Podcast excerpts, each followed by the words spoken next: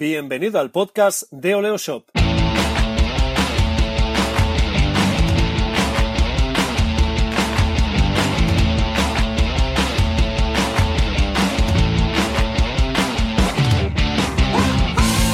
Bienvenido al episodio 23 de Oleo Shop Radio, nuestro canal de podcast semanal donde hablamos de e-commerce y marketing online. Soy Raymond Sastre y en los próximos minutos compartiremos contigo nuestra experiencia y nuestros conocimientos, así que, sin más dilación, hablemos de marketing online.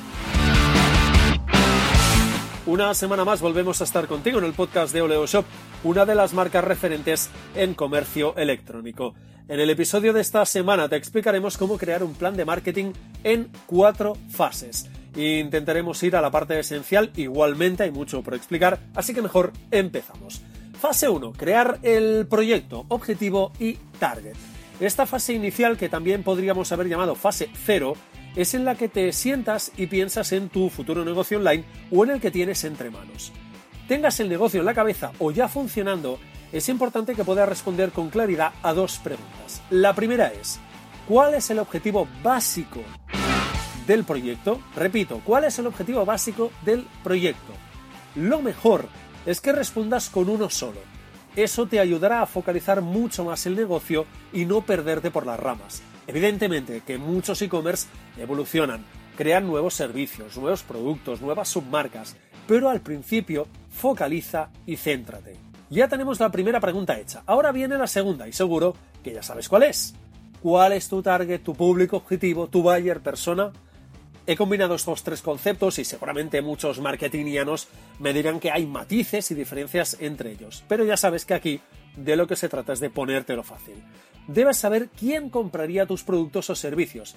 ¿Quién compra lo que vendo? La respuesta a esa pregunta es tu público objetivo.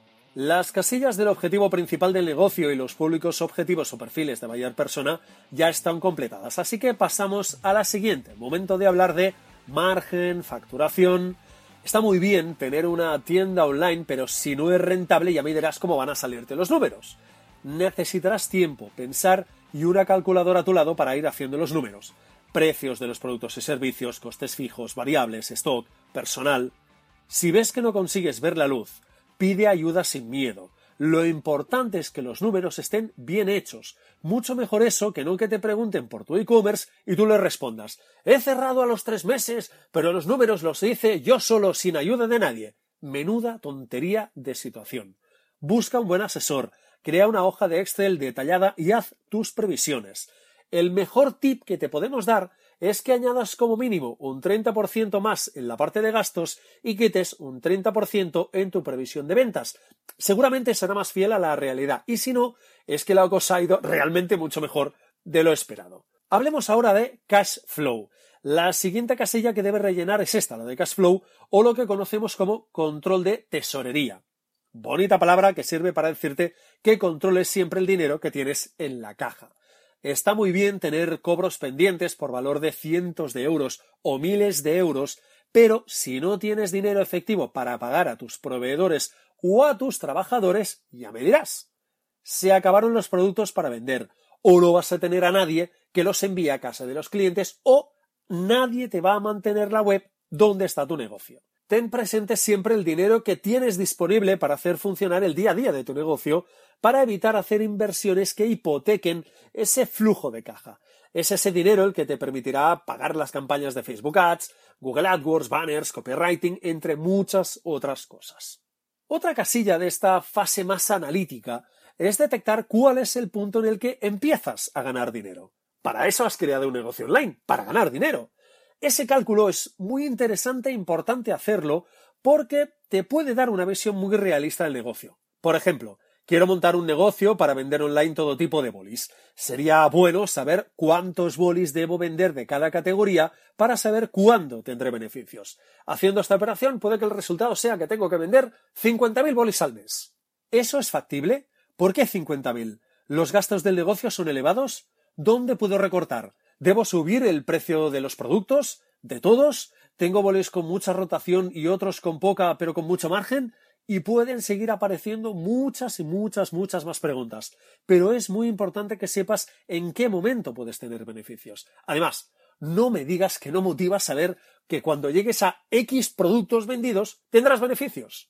Vamos a la fase 1, manos a la obra, cómo va a ser tu web. Una parte importante del negocio será el aspecto y funcionamiento de la web, es decir, el diseño y la usabilidad. Esta parte está colocada en este punto porque es trabajo ejecutivo, pero tiene una parte muy importante de planificación. No harás la misma web si tu público tiene 20 años y el producto que les vendes es de compra impulsiva, o si tu público tiene más de 45, tiene un poder adquisitivo alto, por lo que tu producto podría no ser de rotación, sino de margen, es decir, poca venta y mucho beneficio. Si no te ves con las habilidades ni conocimientos para desarrollar esta parte, ponte en manos de los que saben. Hay muchas, muchas, muchas, muchísimas empresas que pueden diseñarte una web para tu negocio. Eso sí, hay tanta oferta en el mercado que encontrarás opciones muy buenas, opciones malas y opciones horribles. No tengas prisa a dar el sí. Y sigues trabajando en la web para saltar a la siguiente casilla, la definición de las funcionalidades. Resumiendo, si la web va a estar integrada con un CRM para hacer seguimiento a los clientes, si vas a tener diferentes canales de atención al cliente porque es tu punto fuerte, cómo se hará el seguimiento de las posibles reclamaciones, Tampoco te agobies con esta parte.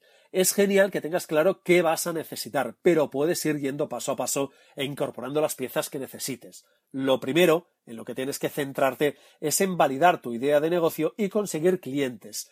No intentes montar un portaaviones al principio porque te costará mucho dinero y un gran esfuerzo. Empieza por manejar una lancha y luego ya crecerás. Y ya tienes cerrada la parte de planificación, la creación de la web, así que vamos a la fase 3. ¿Y ahora qué? Pues a buscar clientes.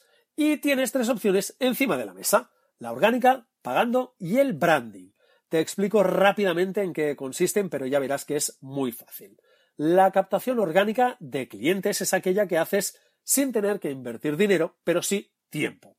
Un ejemplo es el marketing de contenidos.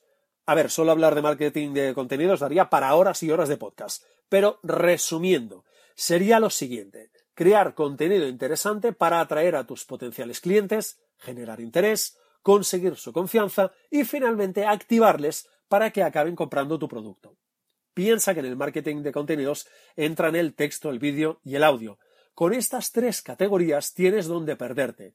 Podcast, vídeos cortos de producto, vídeos del día a día de la empresa, vídeos de formación, artículos en el blog, artículos en blogs ajenos al tuyo. Otro ejemplo es mejorar el SEO on-page o off-page o trabajar las redes sociales.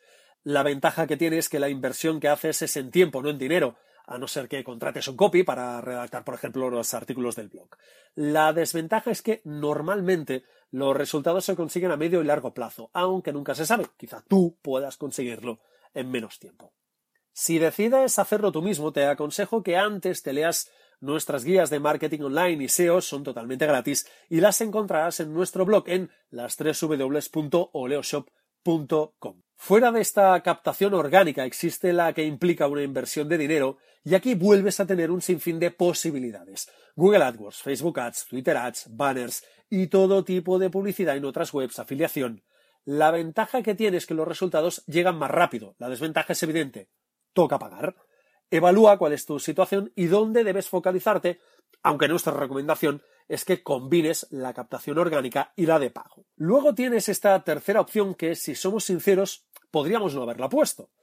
El branding es la marca, aquello intangible que va adquiriendo valor a medida que la vas trabajando. Es una parte imprescindible de tu negocio y que debes gestionar muy bien, tanto si es una marca empresarial como si es una marca personal, que también puede ser empresarial, lógicamente.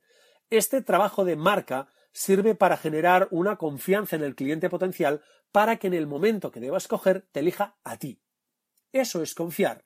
Y para llegar a este punto hay que tener paciencia y, como diría aquel, trabajar bien y muy, muy fino. Antes he dicho que este punto podría no estar aquí, ya que absolutamente todo lo que haces afecta a la marca, ya sea para fortalecerla o bien para debilitarla. Por lo tanto, la captación orgánica y la captación pagada también ayudan al branding. Por ejemplo, si mis anuncios online se basan en pop-ups invasivos, es muy probable que la imagen de mi marca no sea muy buena entre esos clientes potenciales. O si los artículos, vídeos y podcasts son contenidos trabajados y de calidad, la imagen de mi marca va a salir reforzada. Todo cuenta para sumar o para restar. Y vamos a la fase 4, analizar resultados. Lo mejor de tener un negocio online, aparte de ganar dinero, es que puedes analizar muchos datos que pueden darte información muy útil para mejorar. Y esta es la última fase del plan de marketing, el análisis de resultados.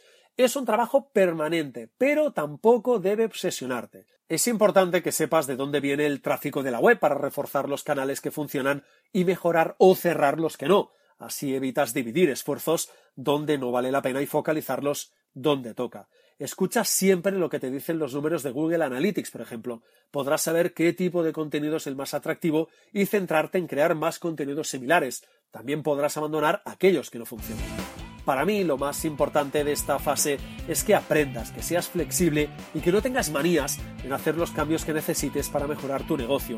Ten en cuenta que tu plan de marketing tendrá que adaptarse a una realidad que cambia cada día. Acabamos aquí el vigésimo tercer capítulo del podcast de Oleo Shop, un programa en el que hemos hecho un recorrido por algunos de los puntos que debes tener en cuenta para crear el plan de marketing para tu negocio. Antes de terminar, te recuerdo que tienes cientos de artículos, guías y ebooks totalmente gratis en nuestra página web, las www.oleoshop.com. Puedes escuchar el podcast de Oleoshop Radio en iVoox, iTunes y SoundCloud, así que esperamos tus valoraciones y tus comentarios. Y recuerda, suscríbete a nuestro podcast y a nuestra newsletter semanal. La semana que viene más Oleoshop Radio.